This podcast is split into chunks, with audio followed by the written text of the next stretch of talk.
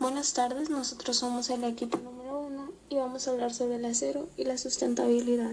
Nuestro equipo está conformado por Marcia Guadalupe Alcaraz Rojas y Yetza Guadalupe Félix Alcaraz. Empezaremos con que el acero tiene una serie de atributos específicos que son de gran importancia para la construcción sustentable.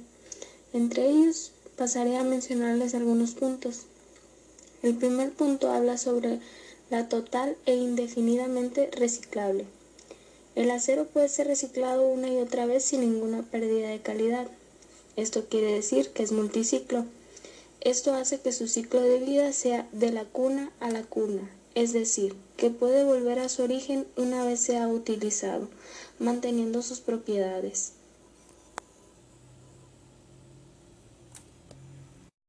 Nuestro segundo punto sería que el alto contenido reciclado todo el acero que se produce en el mundo tiene un contenido de material reciclado que dependiendo del proceso de producción varía entre un 15% y puede llegar hasta más de un 90%. Estos valores son de los más altos comparados con otros materiales de construcción.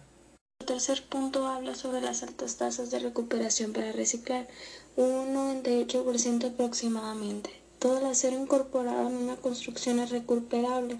Un edificio de acero, dependiendo de su concepción estructural y de las uniones, es fácilmente desmontable y todo el material es posible de ser reciclado. Estas tasas de recuperación son también más altas que otros materiales de construcción.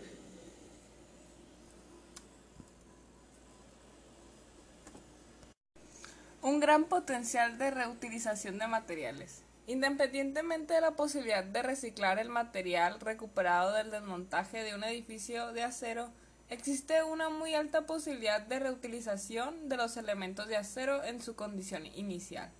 En efecto, una de las características de los edificios de acero es que son enteramente desmontables y transportables. De esta forma, se puede reutilizar el edificio en su concepción original en un nuevo reemplazamiento o reutilizar sus componentes con muy pocas modificaciones en nuevos edificios o estructuras, desde las columnas y las vigas hasta las chapas y paneles de revestimiento. Y el número 5 y último punto habla sobre la alta relación resistencia-peso. El acero tiene la mejor relación peso-resistencia de los materiales estructurales conocidos, lo que significa que se pueden obtener las mismas prestaciones estructurales de otro material de construcción, pero con una cantidad de material mucho menor.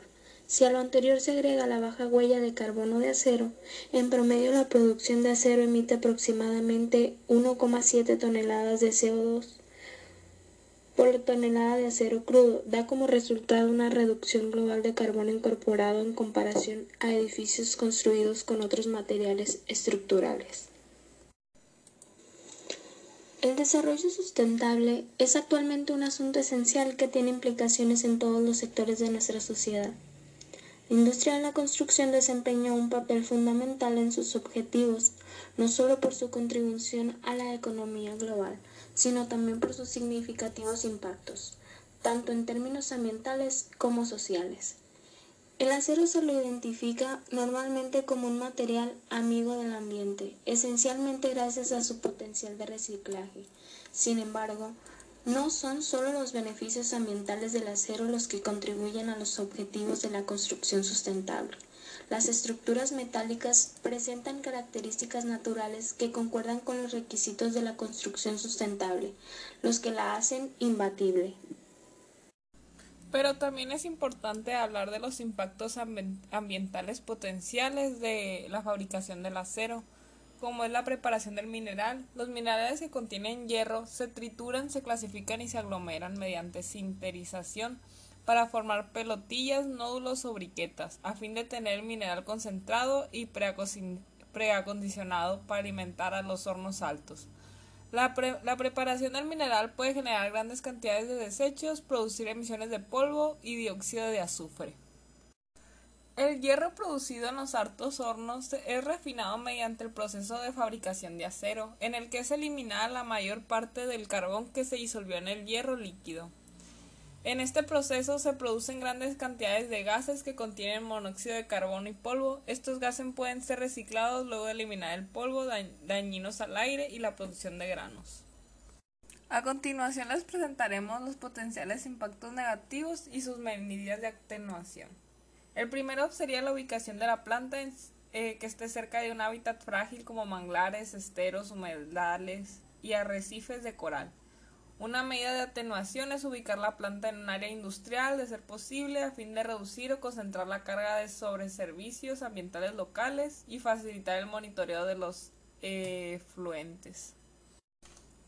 El siguiente impacto negativo sería la ubicación junto a un río causando su eventual degradación y la medida de atenuación sería que las plantas que producen descargas líquidas no deben ubicarse sino en los ríos que tengan la capacidad adecuada para observar los desechos. El siguiente problema sería la ubicación puede causar serios problemas de contaminación atmosférica en el área local y la solución vendría siendo que ubicar la planta en un área más alta que la topografía local que no esté sujeta a inversiones y donde los vientos predominantes se dirijan hacia las áreas relativamente despobladas. Otro problema sería la liberación casual de solventes y materiales ácidos y alcalinos que son potencialmente peligrosos y la solución vendría siendo que mantener las áreas de almacenamiento y eliminación de desechos en buen estado de modo que se prevengan las fugas causales. Y el último gran problema que hemos detectado es la contaminación hídrica debido a los influentes agua de enfriamiento y escurrimiento de las pilas de desecho. Eh, la solución es que todas las plantas no deben hacer ninguna descarga de agua de enfriamiento. Si no es factible reciclarla, se la puede descargar siempre que la temperatura de extensión de agua que la recibe no suba más de 3 grados centígrados. Eh, mantener el pH del efluente entre 6 y 9 y controlar el efluente para que cumpla con las limitaciones del banco u otros lineamientos.